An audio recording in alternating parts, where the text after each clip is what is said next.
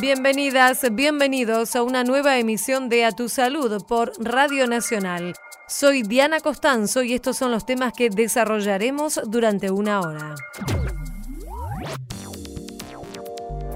No son casos propios, no son casos autóctonos. Especialistas aseguran que no hay circulación local del virus del sarampión y advierten sobre la importancia de la vigilancia. Hablamos con la médica infectóloga de la Sociedad Argentina de Pediatría, Beatriz Bogdanovics. Más del 70% de las personas mayores, mayores de 60 años, no realiza la actividad física recomendada para su salud. Fue presentada una guía que promueve el envejecimiento activo. Entrevistamos a la codirectora de la Fundación Interamericana del Corazón Argentina, la licenciada Gabriela Lozano muchas veces el deseo sexual se va yendo, y más en las mujeres que en los hombres, igual a los hombres también les pasa. Recomiendan consultar a especialistas ante la falta de deseo sexual en diferentes momentos de la vida. Hablamos con la coordinadora del Servicio de Sexología del Hospital de Clínicas, Silvina Valente.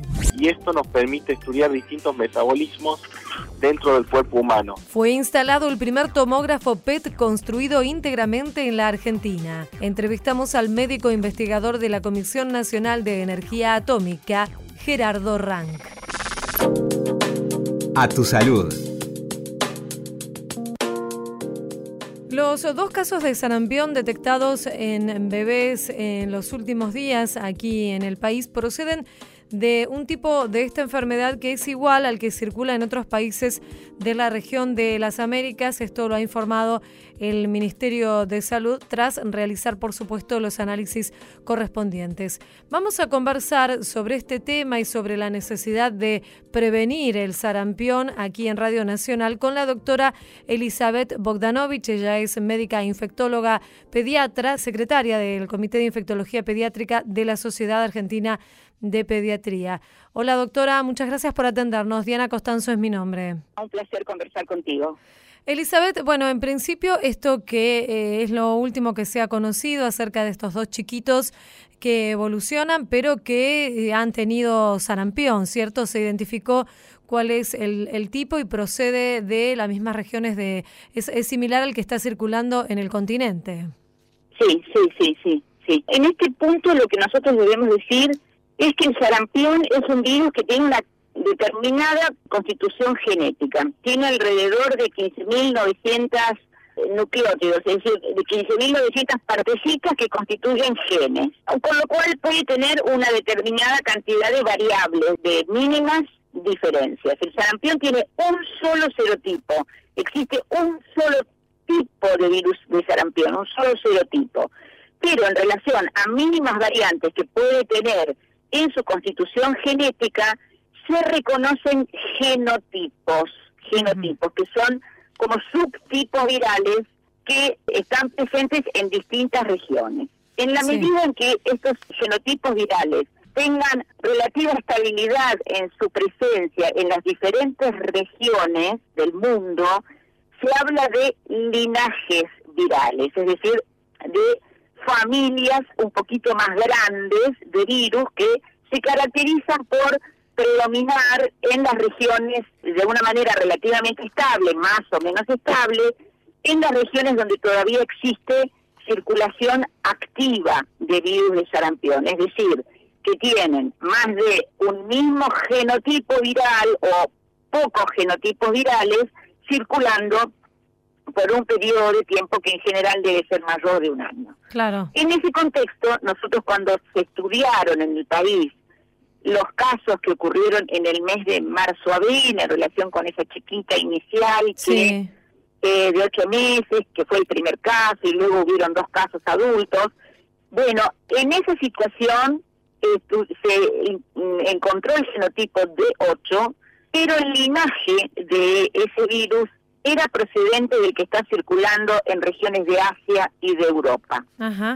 Actualmente también se encontró un genotipo de 8 con una mínima variación genética que determina que este linaje actual que se identificó en estos dos casos es el mismo que está circulando en el continente en este momento, en Venezuela sobre todo, en Brasil sobre todo, ustedes saben que Brasil digamos, por proximidad con Venezuela, también desarrolló un brote más chico, mucho más chico de sarampión. Claro. El tema de reconocer linajes diferentes. A ver.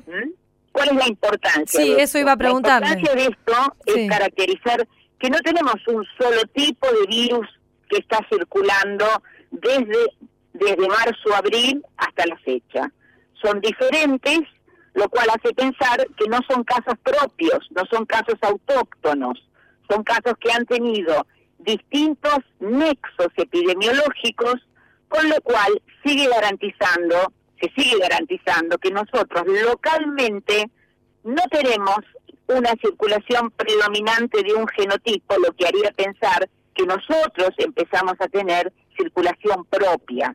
Al ser diferentes cada tipo, queda claro que tienen epidemiología distinta y que proceden de lugares distintos y que no son autóctonos, no son nuestros. Claro, esto es muy importante saberlo, ¿cierto? para muy, muy importante, para la vigilancia que sigue de aquí en más, luego de haberse identificado. La vigilancia se mantiene siempre, claro. Obviamente mucho más en este momento, habida cuenta que sabemos que el continente está teniendo circulación como no tenía desde el año 2016 y esto nos pone en una alerta que significa que la vigilancia debe ser cada vez más sólida, cada vez más robusta, cada vez más, cuidadosa.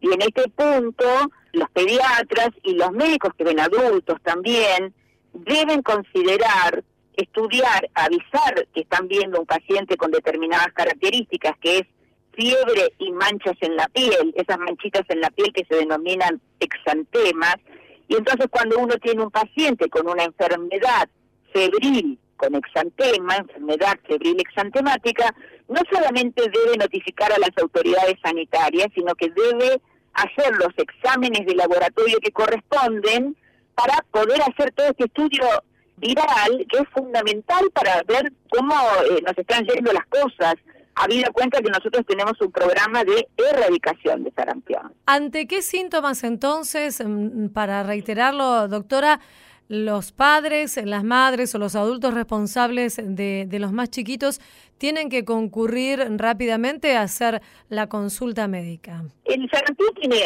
algunas características que son bastante propias, tiene inicialmente tres catarros, un catarro a nivel de la conjuntiva de los ojos, un catarro nasal y un catarro bronquial una, una tosecita. Pero lo que tenemos que decir es que no debemos esperar encontrar la enfermedad tan clásicamente descrita en los libros, que la consulta debe hacerse frente a la fiebre que persiste por más de cuatro o cinco días y que se acompaña de manchitas en la piel. En ese contexto, rápidamente uno debe concurrir al médico, el médico debe estar alerta, eh, por eso es muy importante esta conversación y difundir esto a nivel de la comunidad, debe estar alerta de la situación actual con sarampión, no necesariamente tienen que ser niños, obviamente que la principal vigilancia es en los niños porque es una enfermedad característica de los niños, pero recordemos, el primer caso de marzo fue una nena y los otros dos casos del mes de marzo-abril fueron adultos que vinieron de viaje, así que eh, este, no solamente esto es excluyente a la población pediátrica, los médicos clínicos también deben estar alerta teniendo en cuenta este riesgo epidemiológico actual. Entonces es fiebre y manchitas, manchitas rojas en la piel, exantema en la piel. ¿Eh? seguro. Doctora, entonces, de acuerdo con la información que usted nos ha proporcionado acerca de los análisis que se hicieron y esta diferencia entre las cepas que circularon o que las cepas que produjeron estos casos con los eh, de meses anteriores, podemos decir que ah, por el momento no hay circulación, o sea, los casos no son autóctonos de sarampión en el país. nosotros no tenemos circulación propia los casos no son autóctonos, por lo cual esto no constituye un brote de sarampión. Esto desde el punto de vista epidemiológico es fundamental que la población lo conozca como tal, pero también debemos decir que frente a la presencia de circulación, esto le pasa a todos los países que están en vías de erradicación, en relación a las comunicaciones y a las migraciones poblacionales que hoy tiene el mundo, el planeta, el riesgo de la reintroducción del virus existe, por lo cual es fundamental que la vacunación se cumpla, es fundamental que los chicos de un año reciban su, su vacuna en forma de vacuna triple viral, junto con el componente de, paperas y rubiola, y que reciban un refuerzo entre los 5 y los 6 años al ingreso escolar. Claro. En este punto es muy importante decir esto. Las características de la vacuna de sarampión, cuando uno la usa por primera vez en los chiquitos de un año, puede tener fallas vaccinales. Puede haber hasta un 10% de chiquitos que aún habiendo concurrido al centro de vacunación, con mamás responsables, con centros de vacunación seguros, con la vacuna bien conservada, bien vacunados, no van a hacer una producción de anticuerpos suficiente para evitar la enfermedad. Esto es una característica propia de la vacuna. Entonces nosotros sabemos que anualmente se van acumulando una cantidad de chicos susceptibles que han recibido una dosis de vacuna, pero a pesar de eso pueden padecer la enfermedad, más los que pudieron no haber sido vacunados por sus papás.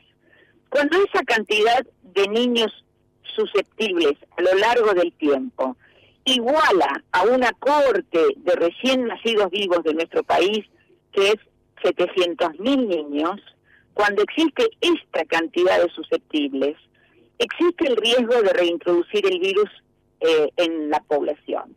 Y entonces, más allá de las dos vacunas eh, usuales del calendario, periódicamente, cuando esa cantidad de susceptibles se acumulan, debe hacerse una campaña de seguimiento para vacunar a los más chiquitos de cinco, los menores de 5 años, que pudieron no haber tenido la respuesta adecuada con la primera dosis de vacuna que recibieron al año.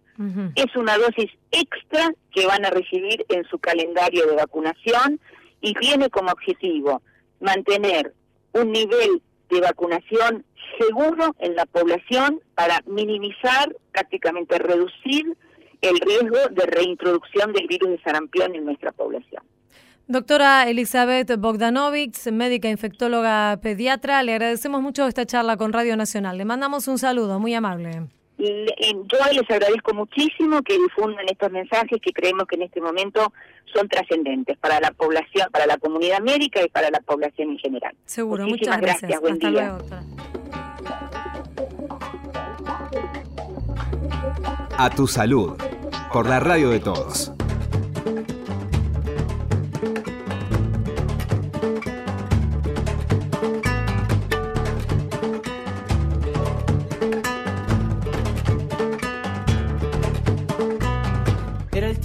El tiempo de la estampida, el tiempo de la salida, el tiempo de esta canción. Era el tiempo de ver el tiempo de otra manera y yo no sabía que era el tiempo del corazón. Ah.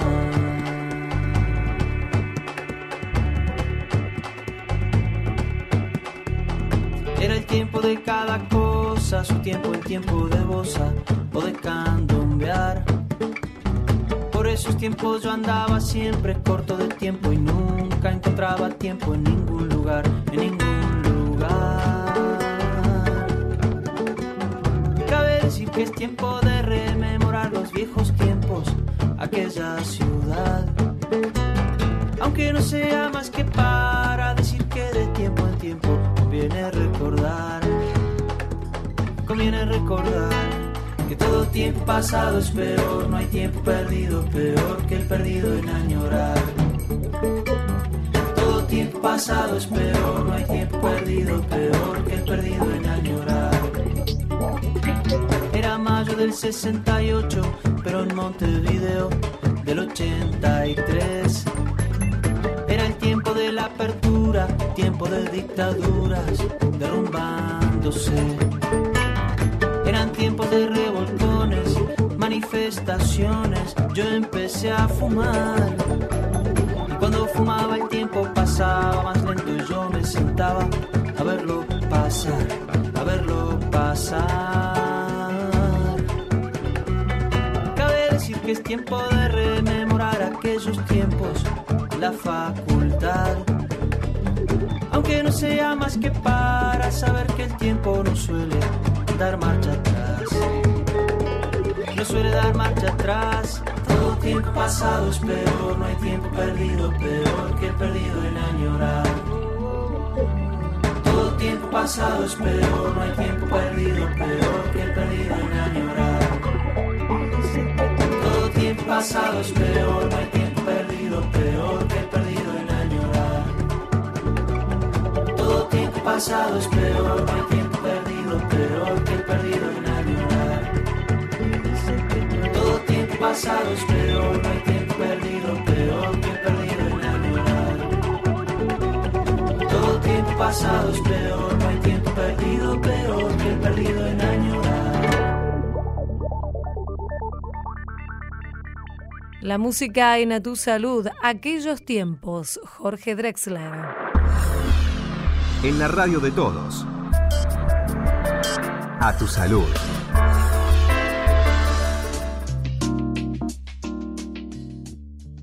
Menudo se piensa a las personas mayores como inactivas, como si hubiese llegado un momento de sus vidas donde ya no deben estar en movimiento o tal vez encarar nuevos desafíos, nuevas propuestas, nuevas actividades.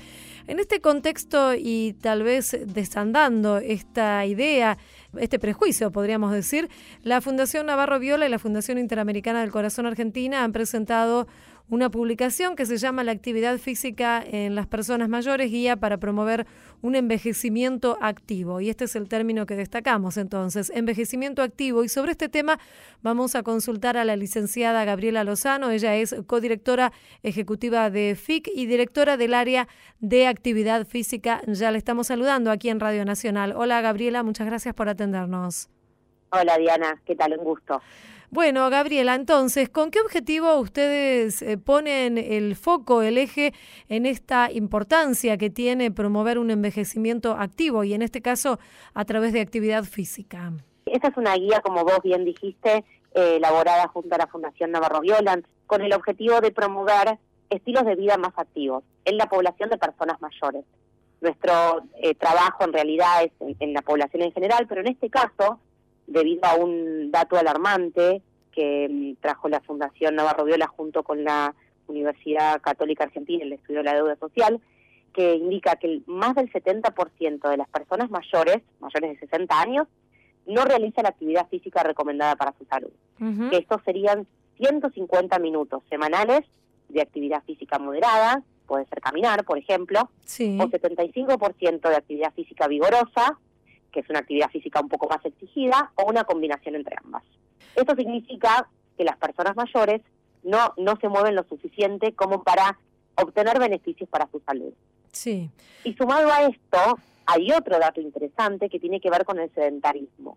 Es decir, que si bien una persona, una persona mayor, puede realizar, por ejemplo, caminar 30 minutos por día y cumplir con estas recomendaciones, si después vuelve a su casa y se permanece sentado todo el día, eso tampoco es beneficioso para la salud, porque ahí estamos hablando del sedentarismo. Claro. Entonces, esta guía, a partir de estos dos, dos conceptos claves, el sedentarismo y la insuficiente actividad física, nosotros elaboramos esta guía que está dirigida a referentes de instituciones, a instituciones en general, eh, a personas que trabajan con, por y para las personas mayores, para que empiecen a promover estilos de vida activos y actividad física, Sí. eh, que no es la que entendemos como la actividad física programada. Claro, a ver, est- esta diferencia sería importante destacar, porque uno Sí. dice actividad física y ya se imagina dentro de un gimnasio, pero no es necesariamente Es- así. es un concepto clave eh, en poder entender y diferenciar la actividad física programada de la actividad física cotidiana o espontánea. Eh, la actividad física programada es la que nosotros programamos, decimos, bueno, lunes, miércoles y viernes voy a Aquagym de 9 a 10 de la mañana, Sí. eh, que está muy bien, pero la actividad física cotidiana es la que nosotros incorporamos en las pequeñas cosas, porque nosotros podemos cumplir esta recomendación de 150 minutos semanales haciendo em, actividad física, saliendo a caminar, a hacer las compras, si cumplimos 10 minutos. Ya con eso vamos sumando estos 150 minutos. Es decir, que si una persona mayor puede salir a hacer las compras, puede cargar bolsas, va a visitar a un amigo, puede usar el transporte eh, público y con eso ya se moviliza, ahí está favoreciendo esta actividad física cotidiana. Lo que vos mencionabas del prejuicio, de sacarle el prejuicio, está muy bien porque nosotros desde esta guía lo que queremos como objetivo es eso, es demitificar un poco el concepto de la persona mayor como una persona pasiva, eh, como un poco víctima de una población vulnerable y hacerla un poco protagonista en materia de el, concepto de envejecimiento activo es, un concepto integral, no hace referencia solamente a la actividad física, mm, sino a la participación ciudadana, a una persona mayor que puede eh, hacer cumplir sus derechos y en ese sentido la actividad física es un derecho humano. Claro, y además esto tiene un impacto tanto en lo anímico como en lo emocional. No solamente estamos hablando de que la actividad va a mejorar la calidad de vida física o la salud de las personas, sino que esto es integral.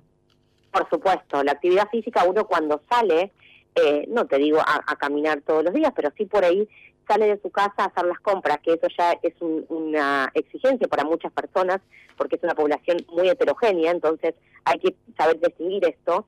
La gente se socializa, puede relacionarse con otras personas, inclusive está la evidencia es eh, muy significativa en relación a los beneficios que trae esto. La gente duerme mejor, sale de cuadros depresivos y la realidad es que la tendencia indica que vamos a vivir muchos años más que la población empieza a envejecer, entonces es muy importante garantizar una buena calidad de vida. Seguro. Y Gabriela, además, las personas mayores, en realidad todos, ¿no? Deberíamos y deben tener cuidados especiales cuando van a realizar algún tipo de actividad, ya sea la más sencilla como vos estabas describiendo. Pero en particular en los adultos mayores, ¿hay que tener algún tipo de, de prevención especial?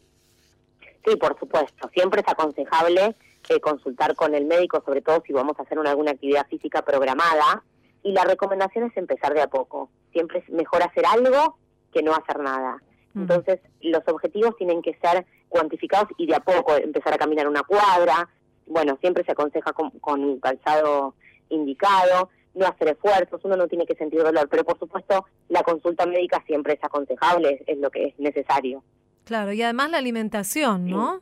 Por supuesto, los, o sea, esta guía no solo contempla esta mirada de actividad física, sino también otros hábitos saludables que tienen que ver con la alimentación, el consumo y la exposición al humo de tabaco y el, el control del consumo abusivo de alcohol.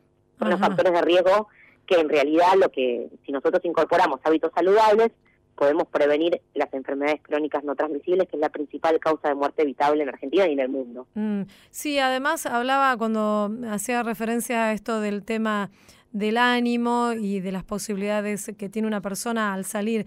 La depresión es una de las grandes epidemias que afecta a la mayoría de la población en el mundo, eh, no solamente mm, en, estas edades, pero digo, también es una manera de, de prevenir, ¿cierto?, estos cuadros de depresión. Por supuesto, cuando uno está activo, la realidad es que em, la evidencia indica que uno no cae en cuadros depresivos porque sale de su casa, se generan endorfinas y eso hace que el, cuerpo y la mente esté sana.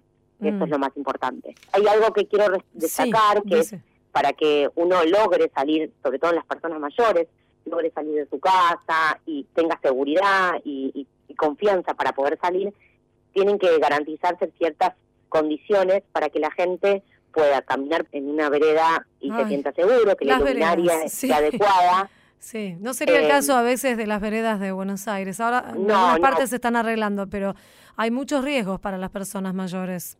Sí, por eso lo recalco, porque ese es uno de los motivos que nosotros hicimos un estudio en los centros de día de, de Ciudad de Buenos Aires y uno de los motivos por los que la gente no sale es justamente esto de que los colectivos paran lejos de las veredas, el estado de las veredas, la iluminaria, que no hay seguridad en las plazas, que no hay baños en las plazas, y esos son el Estado, en realidad, por más que todo esto estemos hablando de una decisión individual de, hacer actividad física o moverse más, la realidad es que el Estado tiene que promover políticas y programas para que esto ocurra, garantizar entornos amigables para las personas mayores, para que se den las condiciones para que la gente pueda salir más y hacer esta actividad física espontánea que venimos hablando. Gabriela, finalmente, eh, recordanos dónde se puede descargar esta guía para quienes estén escuchando y quieran tener un poco más de detalles. Nuestra página es ficargentina.org, eh, ahí pueden descargar la guía, también en la página de la Fundación Navarro Viola, que es snb.org.ar. Sino también en las redes también estamos presentes, que es arroba ficargentina, tanto en Twitter como en Facebook. Licenciada Gabriela Lozano, codirectora ejecutiva de FIC y directora del área de actividad física. Te mandamos un saludo muy amable. Muchas gracias por el tiempo y el espacio. Hasta luego. A tu salud, por la radio de todos. El Poder Ejecutivo promulgó la nueva ley de donación y trasplantes de órganos. La ley Justina, sancionada por la Cámara de Diputados, establece, entre otras modificaciones, que todas las personas mayores de edad son donantes a menos que dejen constancia expresa de lo contrario. La nueva norma ahora en vigencia fue impulsada por los padres de la nena de 12 años que falleció mientras esperaba un trasplante de corazón. Además, el gobierno promulgó la ley Brisa, una reparación económica a hijos e hijas de víctimas de femicidios, que se trató en el Congreso con pocos días de diferencia. Seguimos en A Tu Salud.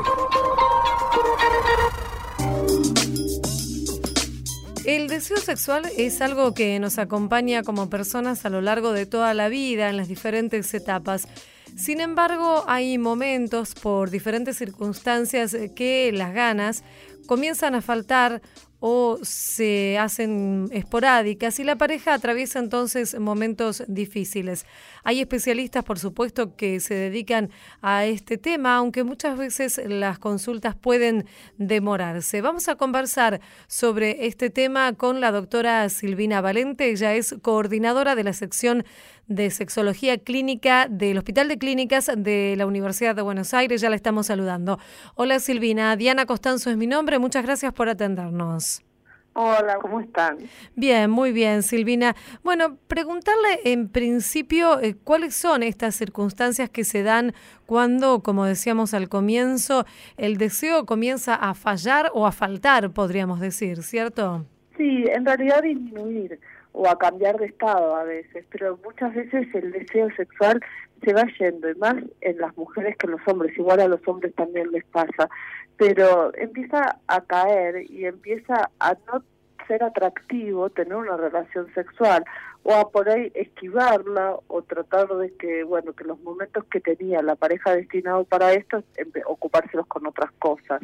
Hasta que al final si se da la relación sexual la mujer siente como que termina rápido, que no se engancha con esa situación, que no es algo que, pero bueno, generalmente accede a la relación sexual porque las mujeres tendemos a pensar que si no las tenemos se va a romper la pareja, o la pareja se va a enojar, o pobre, con todo lo que él hace por mí, yo no le voy a dar una relación sexual. Entonces se queda como, en realidad como algo que se hace más por el otro que por uno mismo. Y bueno, y ahí se empiezan como a confundir cosas, ¿no? Si es realmente que le estoy pasando bien y es lo que quería hacer o realmente estoy queriendo ponerle ganas y no las tengo del todo, pero lo quiero tanto a él que cómo no le voy a demostrar que lo quiero y se empiezan a mezclar temas como que el sexo, el sexo, el amor, el la demostración, el, el pago, vamos a decir, por estar conmigo, o sea, un montón de cosas que que en general hacen que ese círculo, en vez de abrirse, se cierre cada vez más y cada vez sea peor. Mm, claro. Y Silvina, ¿cuáles son las principales causas de, de esta falta de deseo, esta disminución del deseo sexual? Mira, es multifactorial esto. Esto puede ser por problemas de pareja, por parejas de larga data, donde la pareja en realidad cae en una rutina que no se puede salir y por aburrimiento no, no tienen o por la incapacidad de creatividad de situaciones nuevas, la pareja no puede crear situaciones nuevas, entonces más de lo mismo es aburrido. También puede ser que sea porque eh, porque viene el climaterio, eh, mm. hormonalmente también en la mujer cuando cuando empieza a acercarse a esa fecha y las hormonas ya no tienen el balance que tenían antes, hay que volver a aprender a tener relaciones sexuales y aprender a interpretar el deseo que generalmente no viene en forma espontánea como una búsqueda de una relación sexual, sino en la creación de intimidad por la pareja y la mujer se engancha en esa relación sexual. También en los matrimonios de larga data o las parejas que conviven de larga data, donde en realidad uno quiere que el sexo sea espontáneo y en una pareja de larga data la espontaneidad es muy difícil porque es realmente espontaneidad, a diferencia de una pareja de, corto plazo o que no conviven, que se preparan, que se visten, que eligen la ropa, que saben las citas que van a tener, que, o sea, porque coinciden con los horarios, vamos a vernos tal día y todo eso, y todo eso es una preparación.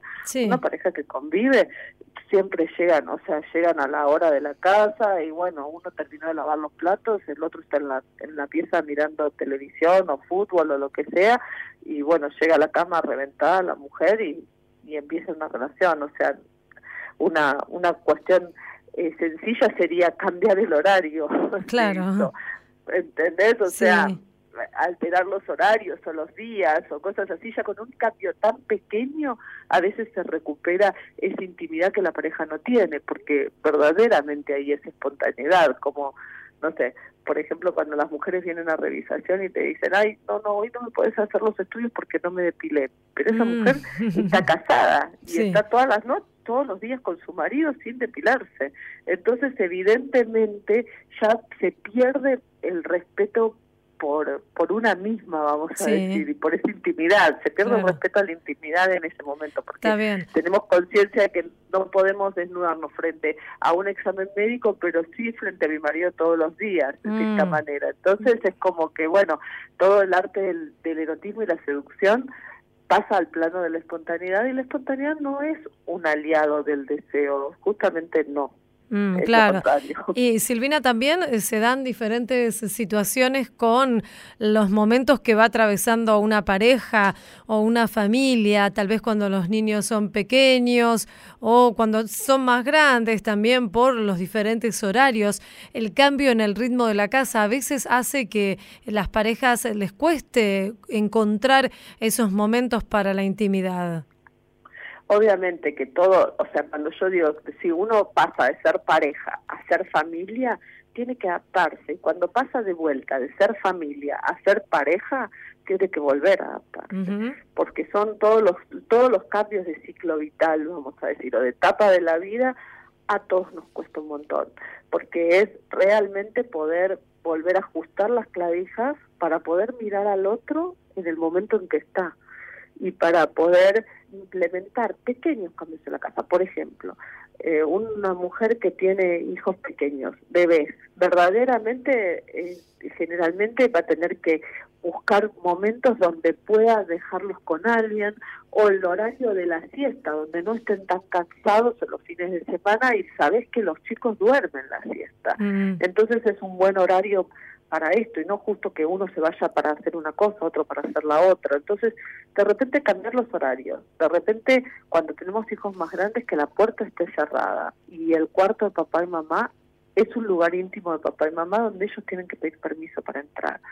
Son pequeños cambios que se van haciendo que van dando seguridad a la pareja de que no van a ser interrumpidos, de que van a tener ese momento tranquilos y que lo van a poder disfrutar, no estar pensando en que por ahí abren la puerta, por ahí el bebé llora, por ahí pasa esto, por ahí pasa lo otro. Mm, y posteriormente, cuando los chicos se van, y bueno, también eh, volver a mirar a esa persona y ver en qué estado en qué momento estamos, si nos deseamos, si no nos deseamos, si nos queremos, si no nos creemos, etcétera, ¿no? ¿Siempre es una disfunción esta falta de deseo o puede ser un momento que pase y pueda retomarse luego esta comunicación en la pareja? Lo que estamos hablando son ciclos vitales. Esto sería una problemática de deseo a resolver, pero cuando el deseo falta, que la persona no se engancha ni siquiera en la relación sexual, sino que está teniendo relaciones esperando que termine y la esquiva absolutamente, prácticamente en el 90% de los casos. Durante más de seis meses estamos frente a una disfunción y una disfunción que se puede tratar y que es importante tratarla porque no solamente generalmente actúa el deseo, porque hay veces que la pareja está perfecta, que es la persona que querés, que estás con una persona creativa, pero no hay forma de engancharse. Y entonces ahí sí estamos frente a un problema, siempre y cuando la mujer lo perciba como problema. Muchas veces no le interesa y muchas otras tantas no sabe a dónde recurrir. Entonces dice que no le interesa porque preguntó en un montón de cosas y le dijeron, bueno, es normal, tómate estos ovulitos. En realidad, hoy por hoy no tenemos medicación. Si bien salieron algunas pastillas, ¿se acuerdan? La pastilla rosa, el Viagra femenino, etcétera, y sirve en algunos puntuales casos y en Argentina no está y no va a estar porque no fue útil, es muy cara y no no dio resultado clínico, vamos a decir, ni aceptación de las mujeres.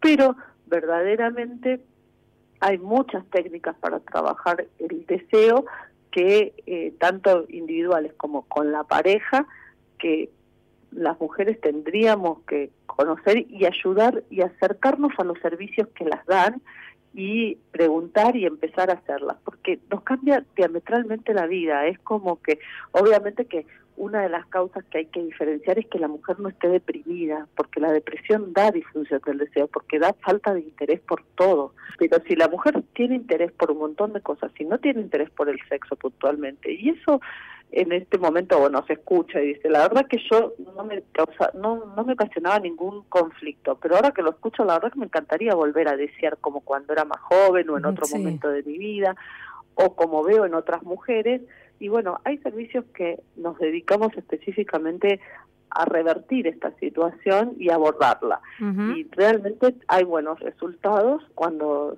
se trabaja en forma adecuada, sin necesidad de medicación, sin magia, ¿no? Sí. Porque esto es un trabajo desde el interior de cada uno. ¿Cómo es una consulta cuando, por ejemplo, va va la pareja? Generalmente esto es lo que ustedes recomiendan eh, como sexólogos, digo, ¿es, ¿es la pareja la que debe hacer la consulta?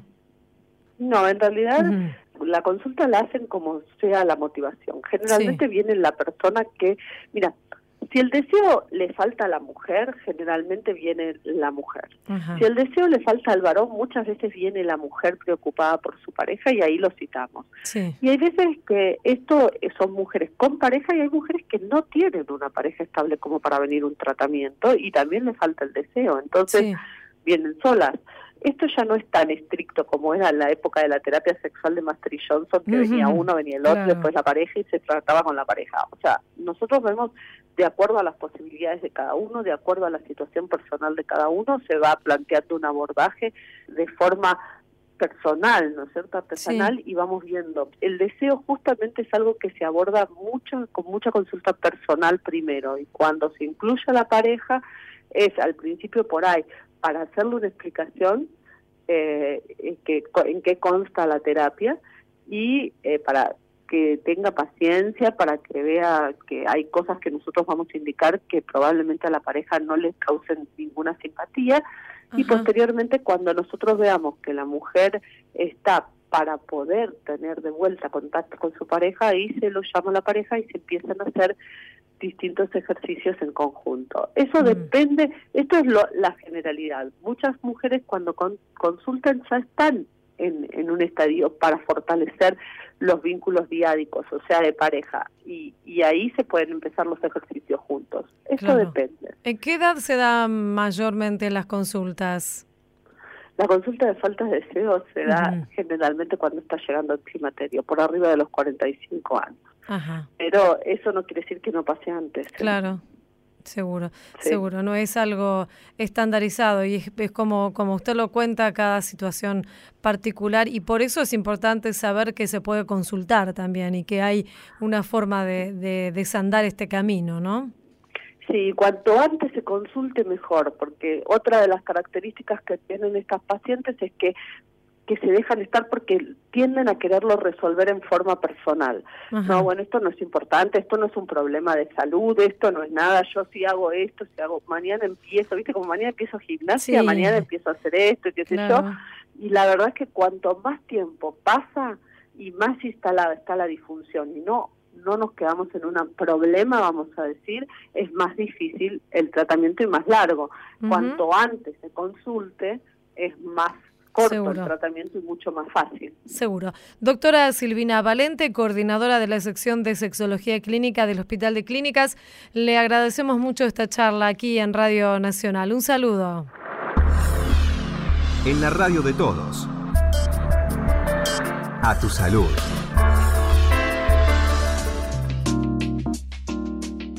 Grupo de especialistas del Centro Atómico de Seiza ha desarrollado el primer prototipo de un tomógrafo PET que está fabricado íntegramente en el país y va a funcionar en el servicio de medicina nuclear del Hospital de Clínicas que depende de la Universidad de Buenos Aires. Vamos a conversar aquí en Radio Nacional con el doctor Gerardo Rank, él es médico investigador de la Comisión Nacional de Energía Atómica y también jefe de medicina nuclear de este hospital. Hola doctor, muchas gracias por atendernos. Diana Costanzo es mi nombre un saludo para toda la audiencia. Esta novedad que sin duda prestigia muchísimo no solamente a, la Comisión de, Energía Atómica, al hospital mismo, sino también al país, porque es la primera vez que se logra un desarrollo de este tipo aquí en la Argentina. Sí, totalmente es un orgullo para nosotros. Eh, el desarrollo fue completo, son eh, muchos años de, de investigación y avances tecnológicos que comenzaron en el Centro Atómico de Seiza y que hoy estamos instalándolo en el hospital para que el equipo pueda quedar autorizado por la ANMAT. Usted sabe que es la Administración Nacional de Medicamentos y Tecnología Médica, porque todo nuevo equipamiento que va a ser usado para las personas debe estar autorizado. Entonces, esa es la, es la fase que comenzamos ahora, que calculamos que puede durar un año y a partir de ahí es un beneficio para nuestra comunidad, para, para todos los pacientes que concurren al hospital, que tenemos pacientes de todo el país. ¿Y cuáles son las características que tiene este equipo, este tomógrafo? Es un tomógrafo emisor de positrones, vale decir, uno puede inyectar una pequeña porción de un material radioactivo que también se fabrica en la Comisión Nacional de Energía Atómica y esto nos permite estudiar distintos metabolismos dentro del cuerpo humano. Se utiliza principalmente para tumores, como por ejemplo el cáncer de pulmón, cáncer de mama, enfermedades muy frecuentes en nuestra población, pero también para enfermedades neurológicas, enfermedades cardiológicas. Tiene también algunos procesos inflamatorios ya que eh, este tipo de equipamiento nos permite estudiar el cuerpo entero. Entonces, por ejemplo, pacientes con enfermedades que cuando no pueden localizarse en qué región del cuerpo está, este equipo al, estudiar el cuerpo entero nos permite hacer un diagnóstico más rápido y ayudar. Siempre siempre es este con derivación, no es un estudio que se hace de como de primera línea que se llama, sino que nosotros nos llegan los pacientes ya derivados, ya estudiados por, los, por su médico clínico o oncólogo en las cuestiones generales. ¿Cuál es la importancia, según su criterio y al haber trabajado en, en este eh, tema, doctor, de que el equipo se desarrolle, se produzca en el país y no sea importado? Es esencial para nosotros. Nosotros tenemos otros equipos.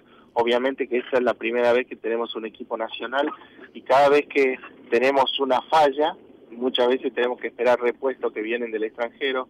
En cambio, acá tenemos los ingenieros que, por otro lado, los conocemos personalmente, pero ellos tienen todas las herramientas al alcance para poder resolver eh, algún desperfecto o hacer un service en el día. O sea que esto puede beneficiar muchísimo a los pacientes que requieran de su uso. Sí, por supuesto, con el agregado de que al ser fabricado acá, una vez que esté autorizado por el ANMAT, podría fabricarse otros modelos, otros equipos con, con la misma definición y poder tener una mayor difusión eh, a nivel nacional. ¿Cuándo estima, doctor, entonces, luego de todo este proceso que nos contaba al principio, que estará disponible para su utilización? Claro, yo por eso le pido a la, a la población que comprenda que es todo lo que uno hace en ciencia requiere eh, paciencia porque es eh, tecnología, pero nosotros tenemos que estar seguros que esto funciona al mismo nivel que los equipos eh, internacionales, entonces eso lo tenemos que validar y eso lleva un proceso que calculamos 12 meses. Entonces podría estar disponible para mediados de 2019. Y doctor, ¿cuánto tiempo por el contrario llevó? Porque uno eh, se entera cuando ya está el desarrollo finalizado, pero esto, como usted dice, los tiempos en, la ciencia son largos. ¿Cuánto tiempo llevó y qué, qué demanda tanto de, personal como presupuestaria aproximadamente, si usted lo, lo tiene eh, a mano, llevó este desarrollo? La demanda presupuestaria no le puedo contestar, este, pero le puedo decir que lleva, es un equipo de investigadores que lleva más de 10 años trabajando en esto. Hay un director que eh, fue siempre el mismo, que es el ingeniero Claudio Berrastro, y junto con él hubo siempre un, grupo de, investigadores muy jóvenes, fueron cambiando los requerimientos a, a, medida que van cambiando la etapa, ¿no es cierto?, de primero de desarrollo y después otras etapas más de software y calibración, podría decir que 50 personas dentro del Centro Atómico de Ceiza y ahora que nos incorporamos nosotros en el hospital, hablamos de 20 a 30 personas más. Claro, ustedes se incorporaron en una segunda etapa. Claro, en esta etapa que vamos a probar el equipo, primero se prueba con unos, nosotros le llamamos fantomas, que son simuladores del cuerpo humano, y cuando eso está aprobado, se pasa a la siguiente etapa, que es probarlo en, en pacientes. Y en pacientes se prueba, digamos, en, voluntarios que quieran someterse a, esta, a estos exámenes. Claro. Hay todo un protocolo para esto, claro. Le pido, claro, por eso y son muy específicos y se hace en las personas que directamente ya lo va a beneficiar. Entonces, Seguro. por eso yo le hago hincapié en este sentido, porque no es una tecnología que va a estar disponible eh, el, próximo lunes para usar no, seguro. Eh, directo a la comunidad, sino que hay que tener un poquito de paciencia. No, sí, sí, nuestra intención era esto de remarcar que por primera vez en la Argentina se logró un desarrollo de este tipo con, obviamente, toda la, la capacidad humana y tecnológica que esto requiere y sin duda nos parecía una noticia importante para, para destacar, doctor, y queremos agradecerle. Sí. No, le agradezco a usted la entrevista, la difusión que está teniendo, le agradezco mucho. Bueno, doctor Gerardo Rank, entonces, médico investigador de la Comisión Nacional de Energía Atómica y eh, jefe de medicina nuclear allí en el Hospital de Clínicas que depende de la UBA. Le mandamos un saludo, doctor, muchísimas gracias. Un saludo, hasta pronto. Hasta luego. Seguimos en A Tu Salud.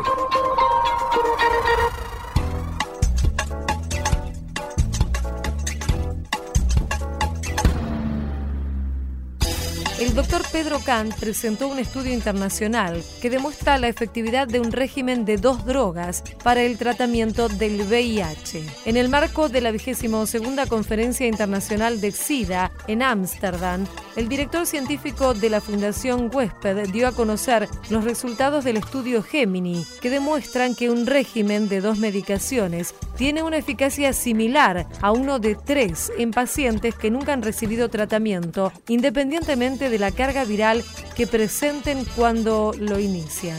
El doctor Kahn señaló que durante los últimos 15 o 20 años el estándar del tratamiento del VIH giraba alrededor de un esquema de tres drogas, pero ahora tenemos dos drogas más potentes y el enfoque está orientado a mejorar la tolerancia y la conveniencia en cada caso.